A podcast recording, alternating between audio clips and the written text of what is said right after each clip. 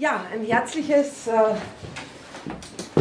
Willkommen. Äh, ich darf heute anfangen und bin schon ganz gespannt, wie es dabei geht, weil diese Mythe, diese Erzählung kommt von weit her und hat mich jahrelang begleitet. Das ist quasi auch ein Extrakt äh, meiner Forschungstätigkeit auf den Molukken.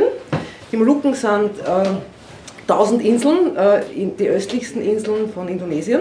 Und da gibt es die Mutterinsel, die heißt Seram. Ja? Äh, in der Sprache der Uemale, äh, das Volk, wo ich war, eine matrilineare Gesellschaft, ist das eben die Mutterinsel und dort gibt es den heiligen Berg Nunusaku. Von dort sind die ersten neun Familien der Menschen heruntergewandert. Eines Tages ging Ameta, der Dunkle, der Schwarze, der noch keine Kinder hatte, mit seinem Hund auf die Jagd. Sein Hund fand ein Wildschwein, jagte ihm nach und endlich sprang das Schwein ruhelos in einen Teich. Dort in dem Teich ging dieses Schwein unter. Der Hund stand am Ufer, blickte nach, jaulte noch. Ameta kam eilig herbei und sah, dieses Schwein ist versunken. Nun ging er hin, grub dieses Schwein aus dem Schlamm heraus und sah plötzlich dort auf dem Hauer, auf dem Zahn eine Kokosnuss stecken. Ihr müsst wissen, zu jener Zeit gab es noch keine Kokosnusspalme auf der Erde. Ameta ging nach Hause, wickelte diese Kokosnuss in eine Sarong Batola, in ein Schlangentuch, wie es die wir mal nennen, auf ein Gestell und ließ sie dort liegen. In jener Nacht, als Ameta, der Dunkle, schlafen ging, träumte er von einem Mann. Der kam zu ihm und sagte, Ameta, du musst diese Kokosnuss aus dem Tuch wickeln und in die Erde graben. Sie keimt schon.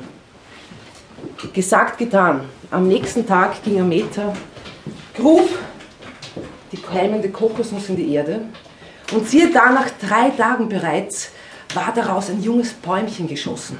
Und nach drei weiteren Tagen war auf dieser Palme bereits eine Pracht von Blüten zu sehen. Ameta kletterte auf diese Palme in der Absicht, sich daraus einen köstlichen Saft zu brauen und schnitt sich dabei in den Finger. Ein Blutstropfe Blutstropfen fiel dabei auf eine Blüte, vermengt mit dem Blut, äh, Blutsaft entwickelte diese Blüte nun eine seltsame Frucht.